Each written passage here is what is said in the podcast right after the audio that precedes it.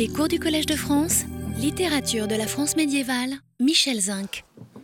Pour euh, Bernard de Clairvaux, comme pour François d'Assise, mais avant eux pour Saint Paul, pour toute la tradition chrétienne, le chemin de Dieu, nous l'avons dit, passe par l'inversion des valeurs et le refus des valeurs du monde.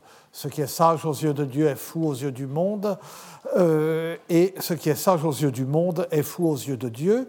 Le critère de la sagesse selon Dieu est le refus des valeurs du monde, et le gage de son authenticité est d'accepter d'être méprisé et moqué par le monde, de ne pas craindre, puisque la sagesse de Dieu est folie aux yeux du monde, d'être traité comme un fou qui est plus indifférent aux valeurs du monde, qui subit de la part du monde plus de mépris et de raillerie que le fou. Les fous humiliés qui vont nous occuper sont, vous le savez, les fous d'amour et les fous de Dieu. L'exaltation de la folie en relation avec l'exaltation de l'amour ou avec la recherche exaltée de Dieu, la rencontre du fou d'amour et du fou de Dieu ne sont propres ni au Moyen Âge occidental ni au christianisme l'Orient islamique en particulier en compte de ce fameux. Mais notre choix est ici d'éviter les généralités et les comparaisons hasardeuses pour mettre en parallèle des textes proches appartenant à la littérature française des XIIe et XIIIe siècles, dont des textes cohérents. L'opposition entre une folie volontaire et simulée par humilité, celle du fou de Dieu, et une folie involontaire, celle de l'amant malheureux, est une opposition insuffisante, voire peu pertinente, parce que si le fou de Dieu n'est pas un vrai fou, son mépris du monde, qui lui vaut le mépris du monde, est vrai. Et parmi les fous d'amour, il y a aussi des simulateurs. Et le fou d'amour simulateur est tout de même vraiment fou, puisqu'il est amoureux et incapable de dominer son amour, il est presque aussi fou que le fou d'amour frénétique. C'est ce que montre l'exemple de Tristan, qui simule la folie dans les deux poèmes de la folie Tristan d'Oxford et de Berne, mais qui avoue dans la folie de Berne qu'en ne l'avouait à peau ne d'herve, quand je la vois un peu que je ne sois fou furieux, et qui, dans le poème de Béroul, joint ses efforts à ceux d'Iseux pour persuader les migres au grain qu'ils ne s'aiment pas, sinon par l'effet de la poison, du poison, de l'herbé, euh, du vin herbé. Et en passant devant un marchand de journaux hier, j'ai vu une revue qui, en pleine page, n'est-ce pas, une revue qui s'appelle Horoscope, et euh, qui annonçait euh, sur la couverture un poison d'amour pour le retenir ou le faire revenir. Apparemment, ça ne s'adressait qu'aux dames. Euh, et, euh, et, mais alors, signe des temps, euh, en sous-titre, il y avait les forces incroyables de cette molécule. Le poison d'amour, c'était une molécule et non plus un vin herbé, sinon rien se Alors, donc, ils sont tous des fous volontaires et tous des fous dissimulés, euh, euh, et, tous des fous involontaires. Mais la dissimulation joue tout de même euh, dans le cas de Tristan, puisque dans cette légende tristanienne qui est faite d'un ressassement d'épisodes analogues, répétitifs, parallèles, Tristan ne cesse de recourir à la dissimulation et au déguisement. J'ai énuméré quelques-uns de ces épisodes. J'aurais pu, j'en ai, je ne les ai pas tous cités, j'aurais pu euh, ajouter dans la continuation de Perceval de Gerbert de Montreuil, qui n'est donc pas une histoire de Tristan, mais où il y a un épisode tristanien où l'on voit Tristan déguisé en guette, c'est-à-dire le guetteur du château, mais ce n'est pas une fonction militaire, mais musicale. C'est lui qui euh, sonne le jour, la nuit, euh, l'annonce des ennemis, l'annonce euh, des visiteurs, et Tristan, qui est musicien, se déguise facilement en guette. Et dans le donné des deux amants, le des amants, pardon, Tristan imite le rossignol pour euh, que sache qu'il est là, toujours les talents de musicien de euh, Tristan. Et la semaine dernière, nous avions insisté sur le célèbre épisode du Malpas dans le poème de Béroul, où un déguisement humiliant offre à Tristan la revanche de la mystification. Eh bien, c'est aussi le cas de cet autre déguisement qu'est la folie dans les poèmes d'Afolie Tristan, dont il existe deux versions. Il y a une version conservée par un manuscrit d'Oxford qui suit la tradition euh, représentée par le roman de Béroul, la tradition qu'on dit commune, l'autre conservée par un manuscrit de Berne, la tradition représentée par le roman de Thomas d'Angleterre, dit à tort courtoise, et la différence se voit aux épisodes de leur passé qui sont rappelés par Tristan à l'intention d'Iseux et qui renvoient à l'un ou l'autre des romans. Mais les deux versions suivent un déroulement identique. Euh, Tristan, séparé d'Iseux après l'avoir rendu au roi Marc, désireux de la revoir, ne pouvant pas s'empêcher d'essayer de la revoir, se fait, c'est là la folie involontaire de l'amour, se fait passer pour fou, est introduit sous ce déguisement auprès du roi et de la reine Iseux, amuse le roi Marc, auprès de qui il joue pendant un moment le rôle de bouffon, il l'amuse, euh, je ne sais pas qui sonne, mais euh, c'est pas moi. Euh, et euh, il l'amuse par euh, des propos délirants qui, cependant, révèlent secrètement son identité, sont très délirants au départ, puis de plus en plus précis, et finissent par, ne, par mentionner des faits que Iseux et lui sont seuls à connaître. Ce qui incite Iseux à se demander qui il est, à avoir peur ensuite, d'abord à le reconnaître ensuite. Iseux finit par être convaincu que c'est bien lui et ils peuvent se retrouver tous deux pour un bref moment. Alors le prétendu fou subit les colibets du roi, dont l'humeur est de plus en plus joyeuse, euh, alors à mesure qu'il révèle de plus en plus précisément son infortune, euh, et euh, ou qu'il la révèle de façon de plus en plus transparente, et que le malaise d'Iseux ne cesse de croître. à la fois le malaise et le comique des poèmes reposent là-dessus. Comme au Malpas, les moqueries qui le visent se retournent contre celui qui les lance, puisque le roi s'amuse à ses dépens, mais il s'amuse encore plus aux dépens du roi en révélant euh, sa situation. Cependant, l'une des différences entre les deux poèmes de la folie Tristan touche au traitement réservé à Tristan lors de son arrivée au château de euh, Tintagel. La folie de Berne décrit l'apparence pitoyable de Tristan déguisé en fou, et en particulier euh, euh, le trait auquel on reconnaît le fou. Il est tondu. Mais, donc, il a l'apparence du fou. Mais le poème ne dit pas qu'il est l'objet de mauvais traitements avant de paraître devant le roi. Simplement, Tristan est méconnaissable. Quand Tristan vint devant le roi, mout parfut de pauvre conroué, haut fut tondu, long haute local, à merveille sembla bien folle, maigre, atteint noé et pâle, ne se parçut de la salle, que ce fut Tristan le méchant qui prit haute la sphère Caerden. Quand Tristan se présenta devant le roi, il avait piètre allure. Il était tondu ras, ce lui, et il avait le cou long, ce qui lui faisait un long cou, n'est-ce pas? Comme, ah oui, je peux me montrer Comme, euh, comme ses cheveux ne cachent pas son cou, il donne l'impression d'avoir un grand cou. Il ressemblait tout à fait à un fou, maigre, décomposé, noir et livide. Personne dans la salle ne s'aperçut que c'était le jeune Tristan qui avait épousé la sœur de Caerdin. Le, euh, euh vous savez, euh, euh, il avait épousé la sœur de Carnet, c'est-à-dire Isola Blanche, et Iso Blanchemin, la fille du seigneur de Carré, qu'il épouse dans les conditions que l'on sait, sans consommer le mariage. Mais euh, la folie d'Oxford ne se contente pas de développer beaucoup plus longuement cet épisode en montrant par exemple Tristan en train de se tondre lui-même avec les ciseaux que lui a offert Iseux et euh, en détaillant davantage son déguisement de fou. Elle insiste sur le fait qu'il est houspillé, tarabusté, frappé, moqué, humilié sur le chemin qui le conduit de l'entrée du château à la salle royale.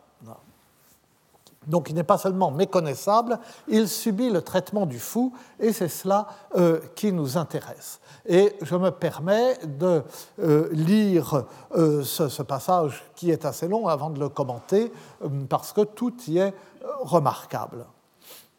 Isolte les forces, je le lis dans le texte, je le traduis.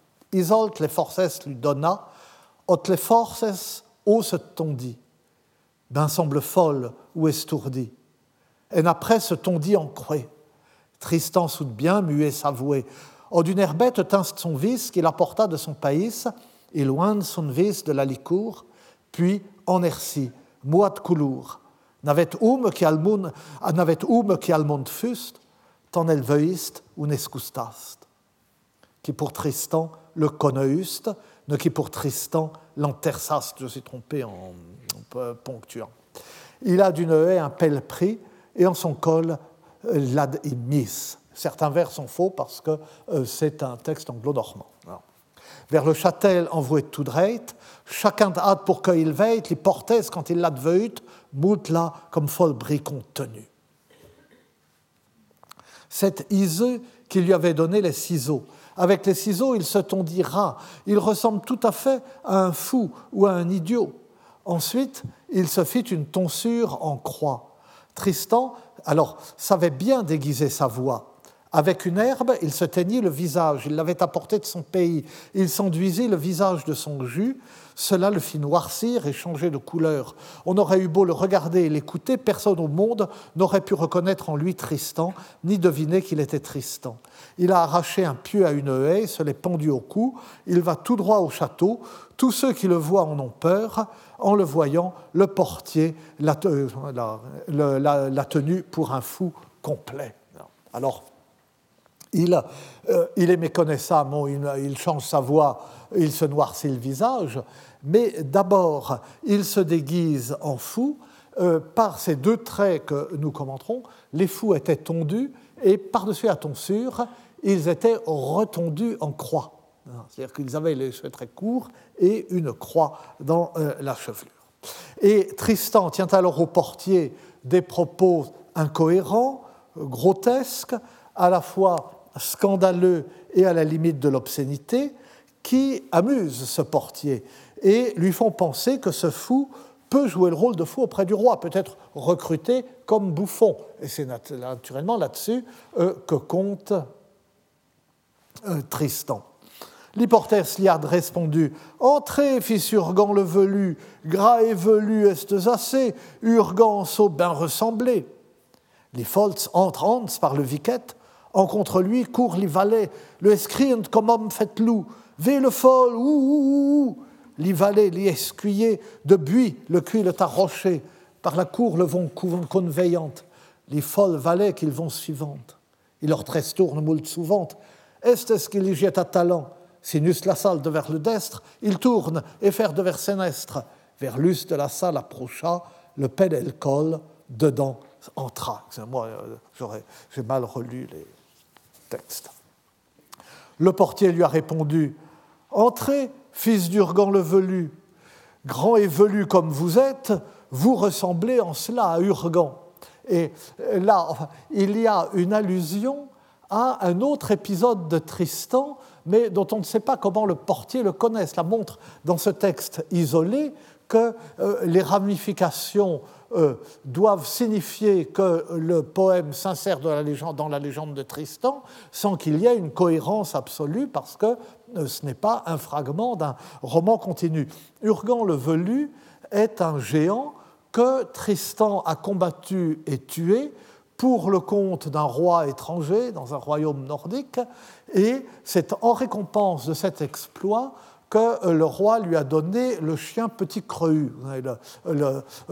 ça, ce n'est pas dans les fragments du roman de, Thomas que nous avons, mais c'était dans le roman de Thomas parce que c'est dans le roman de Gottfried de Strasbourg et dans la saga. Petit creux, creux du verbe croître, c'est qui n'a pas beaucoup cru, pas beaucoup cru, qui n'a pas beaucoup grandi. C'est un chien euh, qui est resté tout petit, et c'est le chien dont vous avez déjà parlé, hein, que euh, je ne sais pas si vous en avais parlé, enfin bon, je me répète, mais c'est euh, dommage que ce ne soit pas dans le roman français, c'est un épisode magnifique. Hein. ce chien petit cru est un chien magique parce que il a au cou un collier avec une petite clochette au tintement argentin. Et le tintement de cette clochette est si beau que quiconque l'oublie, quiconque l'écoute, oublie immédiatement euh, ses euh, chagrins et ses soucis. Et alors, euh, Tristan reçoit le chien, écoute la clochette, et il est ravi, au sens propre du terme, et il oublie son amour pour Iseux et le chagrin constant qu'il a d'être séparé d'elle. Et pour la première fois depuis qu'il l'a rendu au roi Barque, il est heureux.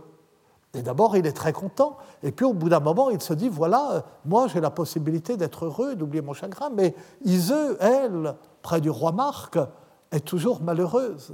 Il n'est pas juste que je sois heureux alors qu'elle ne peut pas l'être, puisque nous sommes malheureux l'un pour l'autre. De sorte que, par un messager, il fait porter le chien petit creux à Iseux. Et alors, Iseux euh, là est d'abord très heureuse, elle écoute cette clochette pour la première fois depuis qu'elle est séparée de Tristan, elle est, euh, heureuse, elle sourit.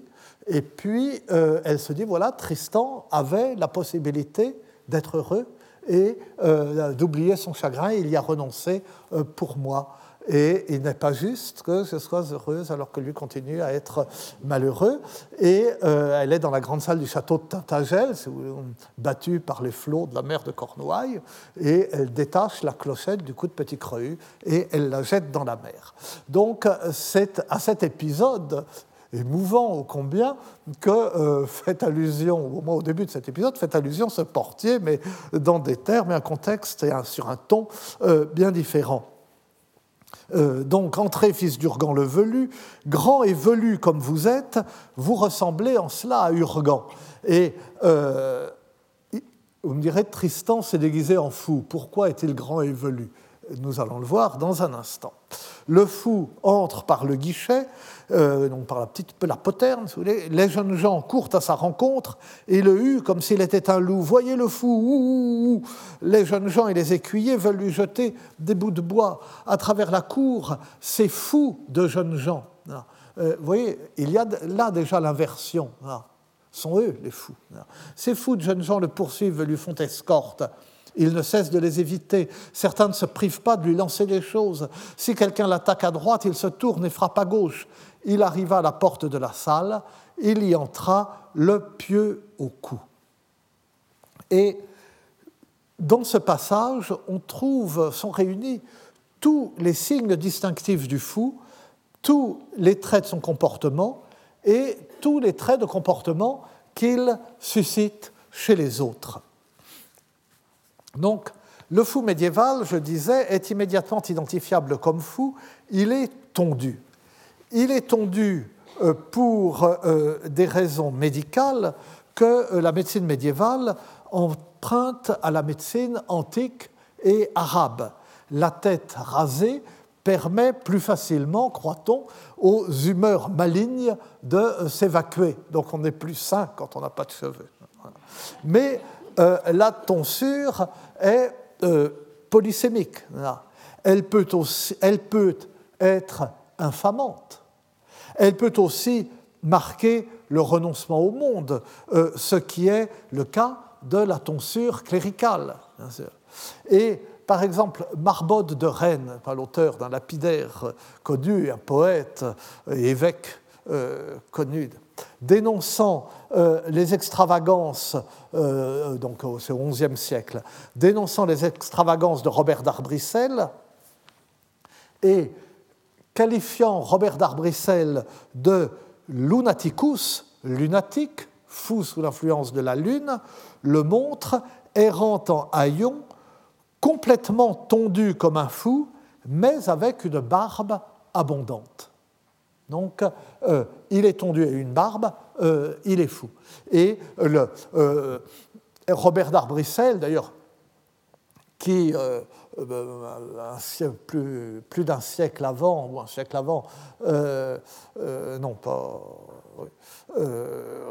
rappelle euh, oui, non plus d'un siècle avant, euh, annonce Saint François d'Assise, euh, Robert d'Arbrissel était un, un vagant hein, et entraînait, était un prédicateur exalté qui avait un succès énorme et qui convertissait euh, tout le monde sur son passage, qui allait, c'est en cela qu'il avait un comportement pré-franciscain, euh, qui allait, on le lui reprochait, euh, prêcher dans les mauvais lieux, et les filles se convertissaient comme des mouches et le, le suivaient.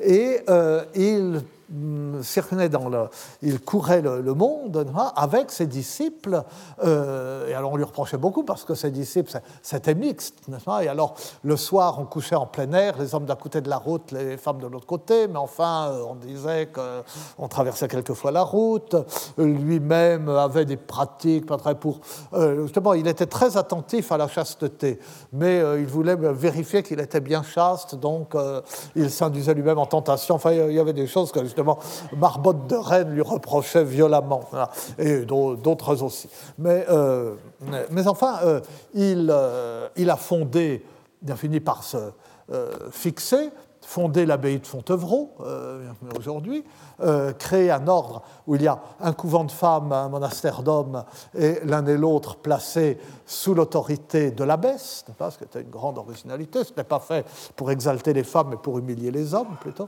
Et, et, euh, il, est, il est bien heureux. Euh, c'est un peu comme vraiment, il n'est pas saint, on ne l'a pas canonisé, il était quand même un peu trop fou, mais bien heureux. Et, euh, bref, Marbode de Rennes, euh, pour condamner d'abord le, comportement déviant et qu'il juge fou de Robert d'Arbrissel, en même temps que son errance, son incapacité à se fixer, le décrit comme, comme un fou sous l'influence de la lune, et physiquement, vous voyez, il ressemble à un fou, il est tondu et euh, il a une barbe. Pourquoi l'errance et la barbe sont liées à la folie Nous le verrons dans euh, un instant. Donc, fou de Dieu, Robert d'Arbrissel pousse la tonsure cléricale jusqu'à la radicalité de la tonsure du fou. Et cette polysémie s'accorde avec celle qui s'attache au personnage même du fou, personnage à part, incompréhensible, euh, dont on se moque, personnage grotesque, parce qu'il ne se plie ni aux usages ni aux valeurs euh, du monde, mais personnage qui peut devenir admirable pour cette raison même si sa folie euh, est celle de Dieu, et personnage redoutable enfin s'il est possédé parce qu'on peut être fou de Dieu, mais on peut être fou parce qu'on est possédé. On ne sait jamais quand on rencontre un fou. Et donc, les, dans les deux cas, euh, il faut prendre garde au fou, si je puis dire, euh, mais euh, de façon différente. Et d'ailleurs, le fou est marqué d'une, je l'ai dit, en outre, d'une tonsure en croix que Tristan euh, ne manque pas de se faire pour bien euh, montrer, euh, confirmer qu'il est fou, qu'il se fait ironiquement avec les ciseaux d'Iseux, ironiquement et ensuite profondément, car, encore, c'est un simulateur et c'est un vrai fou, c'est vrai qu'il est fou d'amour pour Iseux, qu'il est juste, qu'il se désigne comme fou avec les ciseaux d'Iseux, et en même temps c'est pour simuler la folie. Donc cette tonsure en croix est une tonsure ridicule qui défigure le fou, mais qui inscrit euh, sur lui le signe de Dieu et qui le place sous sa protection. Signe de la croix qui doit éloigner de lui le démon si le fou est un possédé.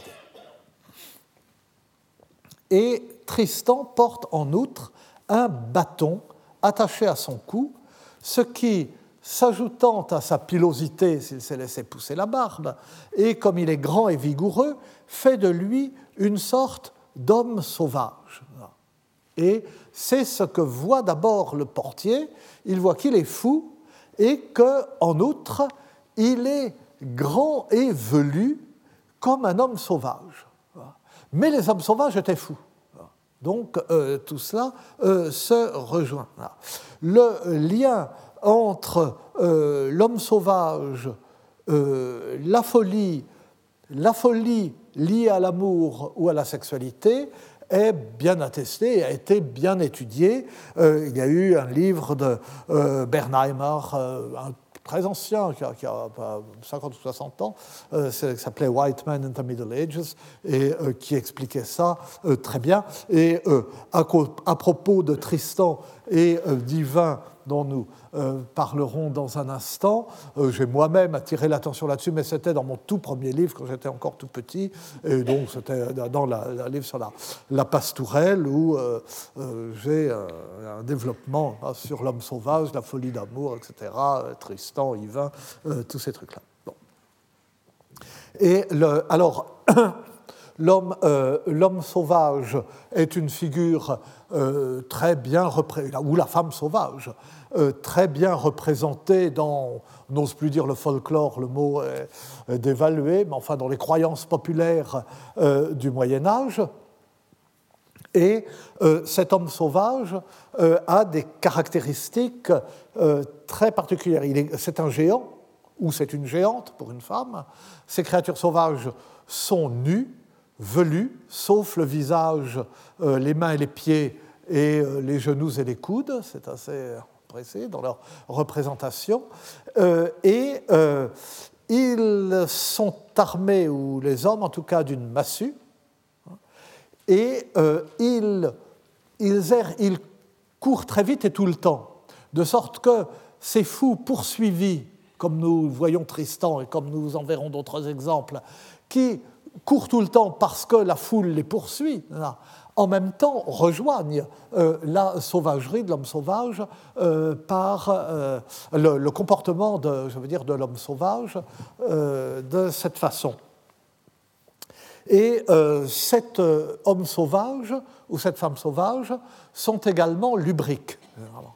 Et ils sont lubriques euh, ils ont de gros besoins, euh, ils essayent de s'emparer de toutes les proies euh, du sexe opposé qui passent à leur portée. on le voit souvent pour les hommes sauvages, on le voit pour les femmes sauvages dans certains cas, par exemple, dans la, euh, dans la poésie espagnole du, Moyen Âge, il y a un épisode célèbre euh, de, chez Juan Ruiz, l'archiprêtre de Ita, dans le livre de Bon Amour, où il raconte sa rencontre avec une, une montagnarde géante, velue, impressionnante, hein, euh, dans la montagne, et il y en a d'autres exemples. Et donc, ils sont lubriques, et en même temps, ou bien, parce que tous les traits ne sont pas toujours développés euh, à la fois, ils sont, et ils sont fous, et ils sont devenus fous, et cette folie les a conduits à régresser jusqu'à l'état sauvage à la suite d'une, soit d'un chagrin d'amour, soit d'une faute d'ordre sexuel. Et c'est quelque chose qu'on voit, enfin bon, on n'entre pas dans euh, les, détails, qui remonte très loin. On le voit par exemple avec euh, les euh, personnages qu'on considère comme des pré-Merlin.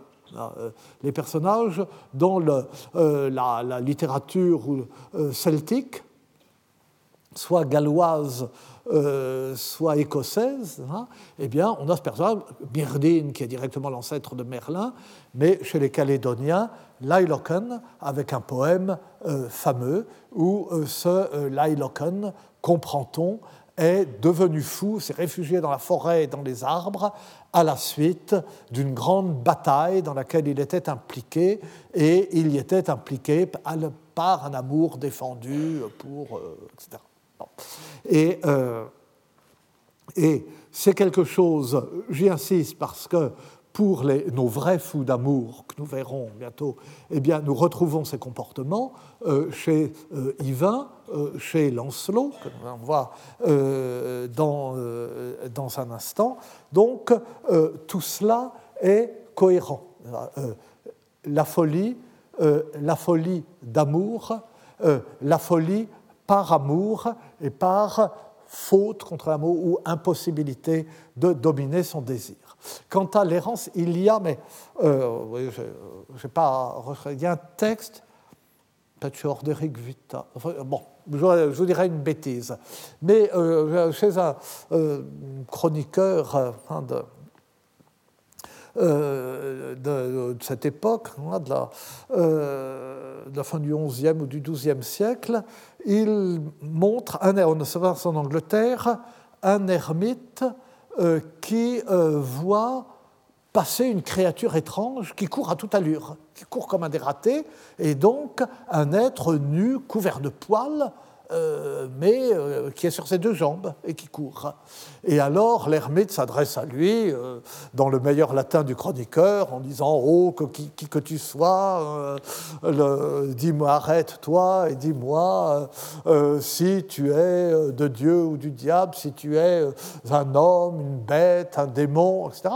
Et, et alors le, le coureur, si je puis dire, s'arrête, enfin freine sur les talons, s'arrête net, se retourne et lui dit avec urbanité Christianus sum. Donc, euh, ce, euh, euh, fou, c'est un homme qui est, alors on apprend ensuite, qui a régressé à l'état sauvage à la suite d'une faute, etc. Il se confesse, l'ermite l'absout, tout va bien. Et voilà.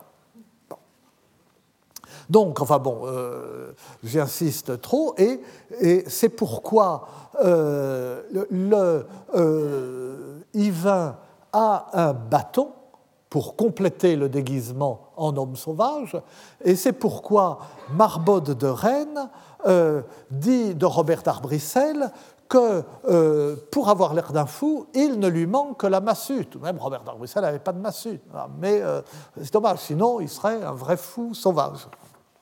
Donc Tristan s'affiche comme fou d'amour dans le déguisement même qui le dissimule. De même que dans un instant, face au roi Marc, il tiendra des propos qui, à la fois, renforceront le roi dans la conviction qu'il a affaire à un fou et révéleront sa véritable identité. Il se révèle par son déguisement comme fou et comme amoureux. Tristan est donc maître du jeu et les humiliations qui lui sont infligées ne l'atteignent pas ni les brimades dont il est victime en traversant la cour et qu'il arrive à esquiver parce qu'il est très fort et très habile, ce qui n'est pas le cas des pauvres fous que nous verrons ensuite, euh, ni les moqueries de Marc.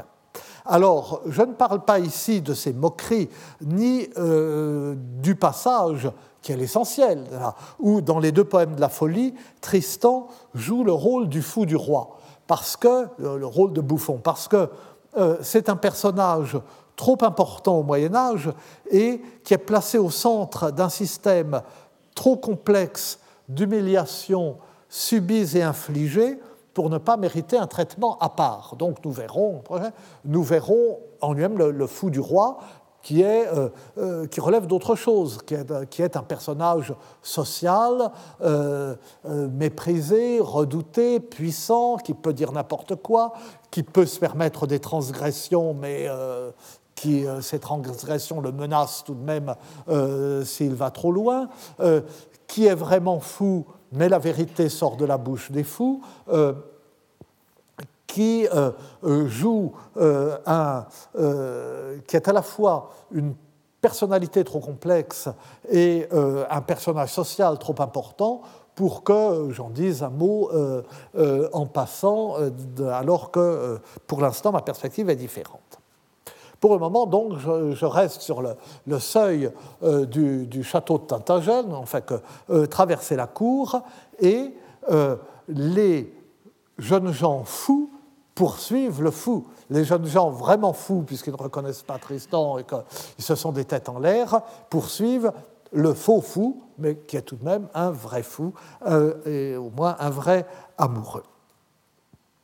Tristan n'est pas le seul amoureux à se déguiser en fou. Ben, on en trouve d'autres au Moyen. Par exemple, euh, pour euh, prendre un personnage euh, que M. Philippe Aujar, que nous entendrons dans un instant au séminaire, connaît très bien, hein, qu'il a magnifiquement étudié, Hippomédon, dans le roman éponyme de Hud Rotland, qui est un romancier du XIIe siècle, à peu près contemporain de Chrétien.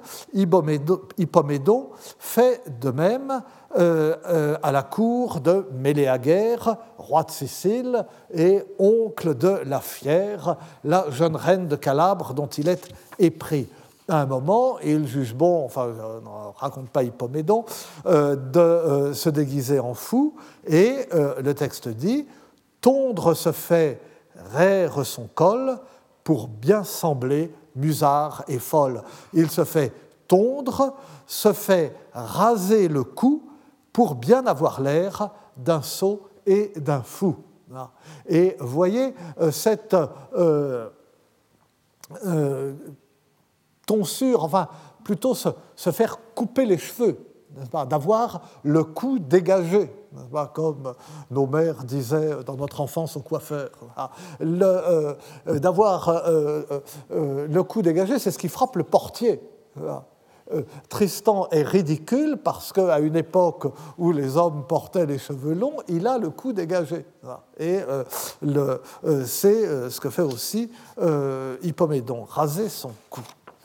Mais le plus important pour le propos qui est le nôtre en ce moment, et au regard des textes que nous allons confronter, c'est moins le travestissement lui-même que le traitement que subit Tristan dès qu'il franchit l'enceinte du château. Il est l'objet, vous l'avez vu, d'une sorte de chasse à l'homme. On le hue, on le poursuit, on essaye de le frapper au passage, on lui jette des objets, on lui jette des bouts de bois. Tel est, j'ai déjà dit, le comportement habituel et même codifié à l'égard du fou, et c'est lui qui va nous retenir. Dissimulation mystification, inversion, Tristan, identifiable au premier coup d'œil comme fou, est méconnaissable, non seulement pour cette raison même, mais aussi grâce à l'herbe dont il s'est noirci. D'abord parce qu'il a changé sa voix, ce qu'il fait facilement parce que son euh, principal talent est un talent de musicien, euh, et grâce à l'herbe dont il s'est noirci le visage, grimage qui renvoie peut-être lui-même aux coutumes de la fête des fous et du carnaval. C'est ce que pense Philippe Walter, qui est toujours très tourné vers les fêtes des fous et les carnavals, euh, qui a édité les, romans de Tristan là, dans, en lettres gothiques, dont les, poèmes des folies.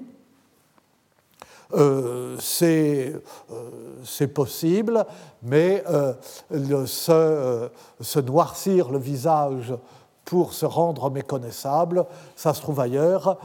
c'est aussi ce que fait Nicolette, déguisée en jongleur, à la fin d'Aucassin et Nicolette. Il est vrai que et Nicolette euh, abordent aussi le, thème de la folie de façon plus rapide et plus légère, ou en tout cas du monde inversé, et que euh, euh, et Nicolette abordent ce thème légèrement, comme Aucassin et Nicolette est un texte léger en tout, mais ça lui a valu des commentaires bien lourds parce que ça n'a pas manqué d'intéresser. Et les vrais fous, encore une fois, euh, ce sont les folles valets qu'ils poursuivent en criant aux fous, euh, et d'autant plus que le mot euh, en ancien français signifie à la fois fou et stupide, comme fool en anglais maintenant, qui ne veut pas dire fou, mais stupide. Et avec comme noyau de sens l'idée de n'avoir pas une juste et saine conscience des choses. Ça. Et donc, euh, il y a cette inversion de la sagesse et de la folie qui est ce, lieu commun de la littérature religieuse que nous avons déjà euh, abondamment commenté et que nous retrouverons avec le fou de Dieu, eh bien, euh, on le trouve ici laïcisé, en quelque sorte, euh, avec les folles valets et Tristan. Mais cela montre combien cette inversion des valeurs était quelque chose de prégnant dans euh, la, pensée, dans la euh, conscience médiévale. on pense tout de suite que euh, derrière l'apparence des choses, il y a une vérité qui est leur contraire, d'une certaine façon, tellement l'enseignement chrétien a habitué à cela. Toute différente, bien sûr, est la frénésie la folie furieuse et involontaire qui s'empare de l'amoureux sous le coup de la souffrance d'amour contrarié ou trahi. Alors, euh, l'exemple littéraire le plus illustre, c'est évidemment euh, le Roland furieux euh, de l'Arioste, la folie de Roland dans l'Arioste. Mais c'est un exemple tardif. L'exemple le plus ancien, qui n'est pas beaucoup bien, qui n'est guère moins célèbre, c'est celui divin dans Le Chevalier au Lion de Chrétien III.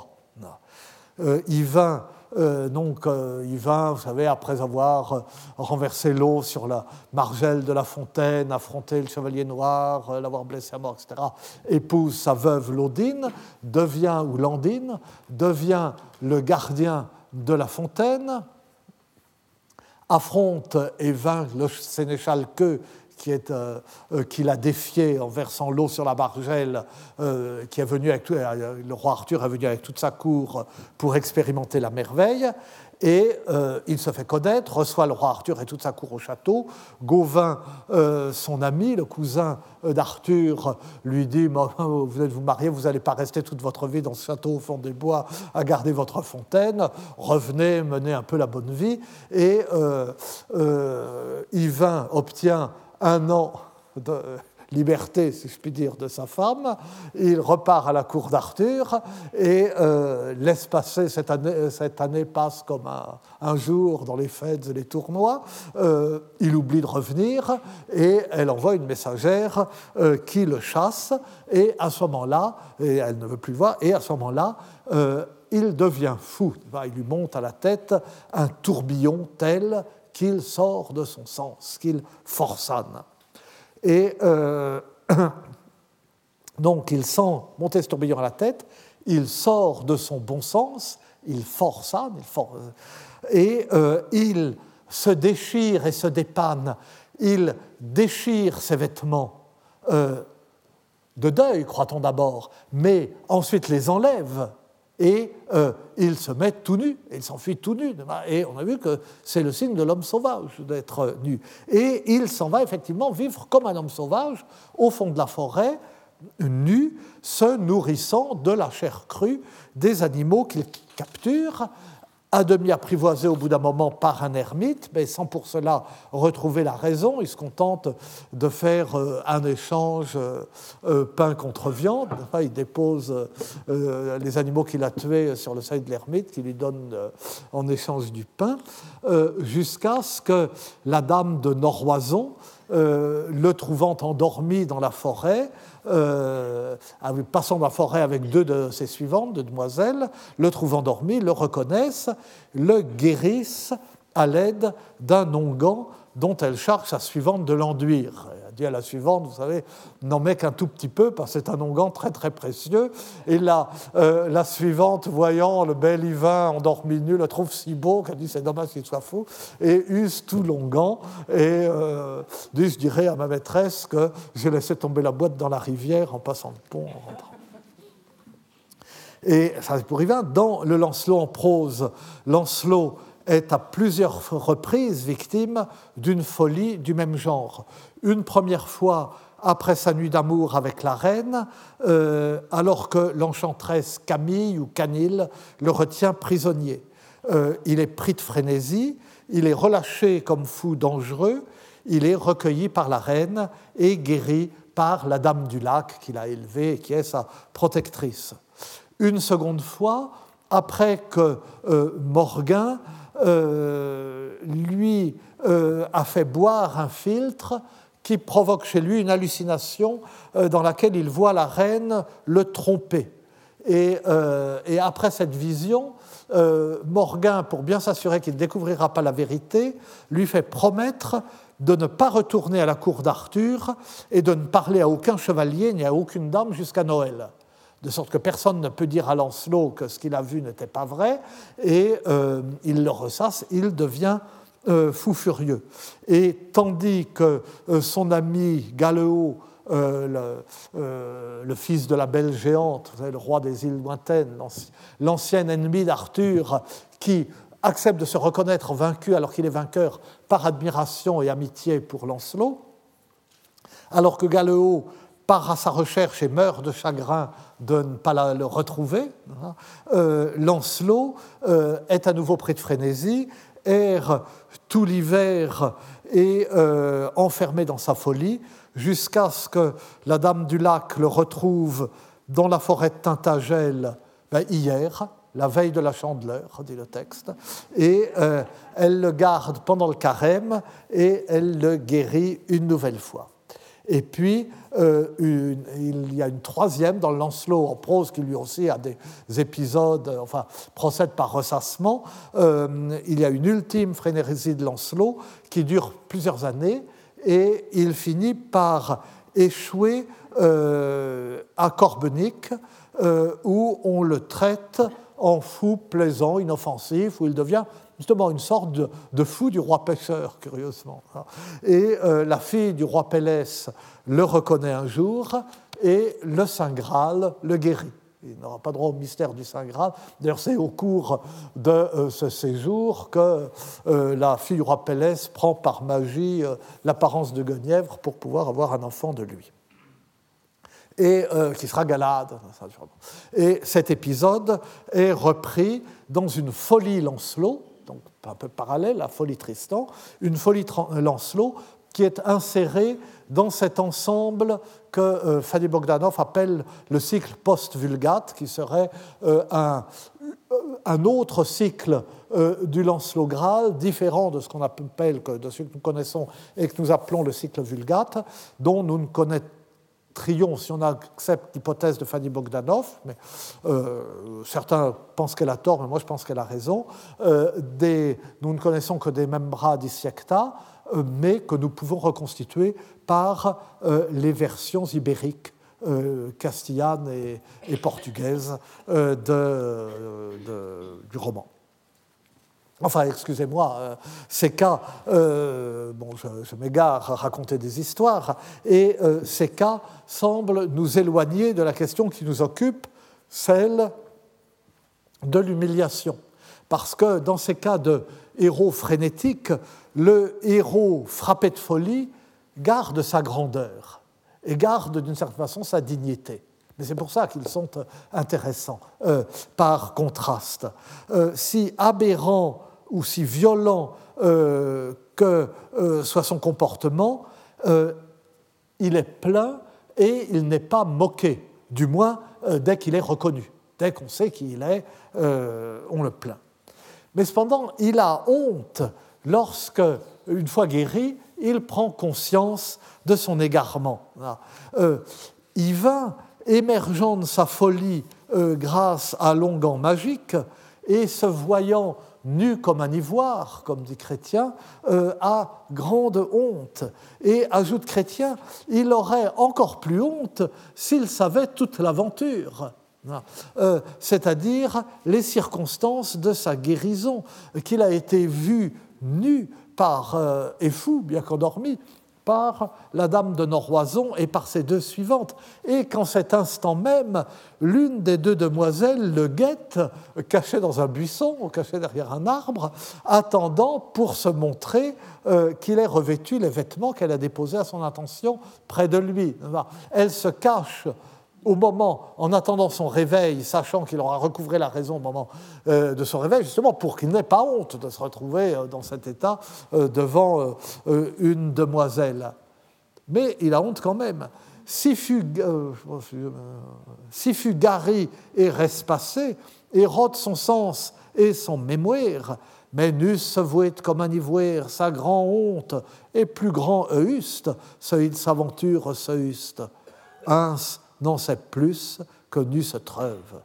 Il fut alors guéri et rétabli et retrouva sa raison et sa mémoire, mais il s'aperçoit qu'il est nu comme un ivoire. Il éprouve une grande honte et il en aurait éprouvé une plus grande s'il avait su ce qui lui était arrivé.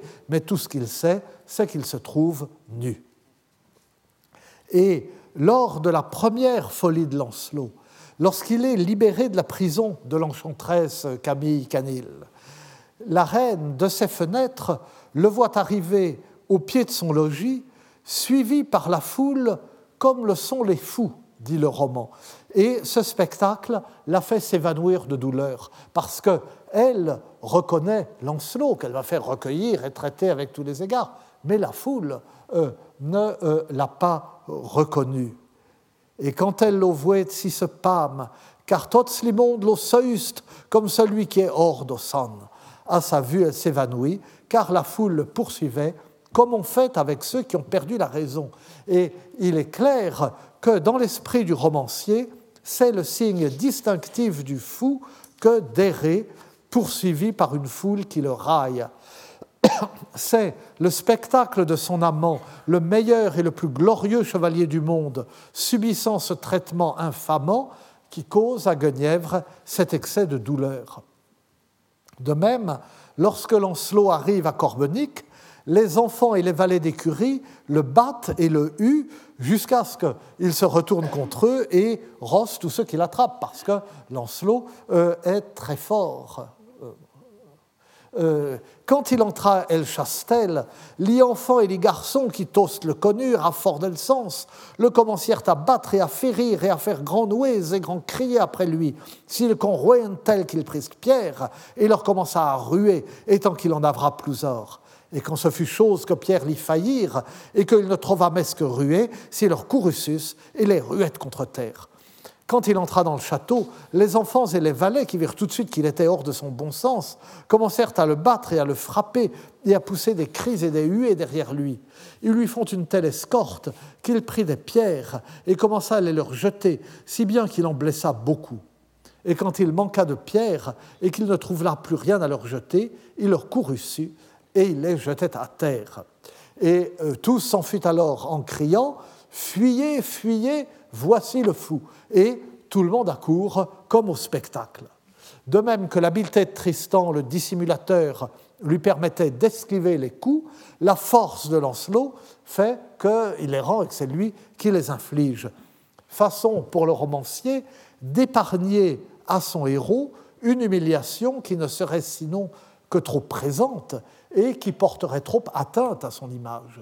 Les fous que nous verrons ensuite, eux, se sauvent ne rendent pas les coups et ne les esquivent pas. Ils reçoivent des coups et ils se sauvent. Et euh, quand euh, Lancelot réussit enfin à pénétrer dans le château, c'est grâce à la bienveillance des gardes. Mout les sergents courtois del châtel et débonnaires. Les gardes du château étaient très courtois et bienveillants. Mais euh, les gardes du château du Graal ne sont évidemment pas des agents de sécurité ordinaire, C'est la charité qui les meut. Dans un autre château, ça ne se serait pas passé comme ça. La folie d'amour est, alors euh, j'en donne ces exemples, mais euh, c'est un thème présent dans de très nombreux romans médiévaux.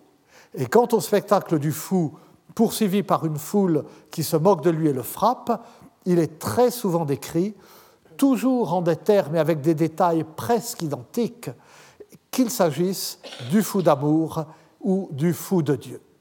Et euh, nous verrons, enfin je suis mal organisé, mais dans la prochaine séance, qui est la dernière, nous verrons au moins euh, le cas d'Amada Seydouane, le reste euh, sera pour l'année prochaine. Je vous remercie. Retrouvez tous les contenus du Collège de France sur www.colège-2-france.fr.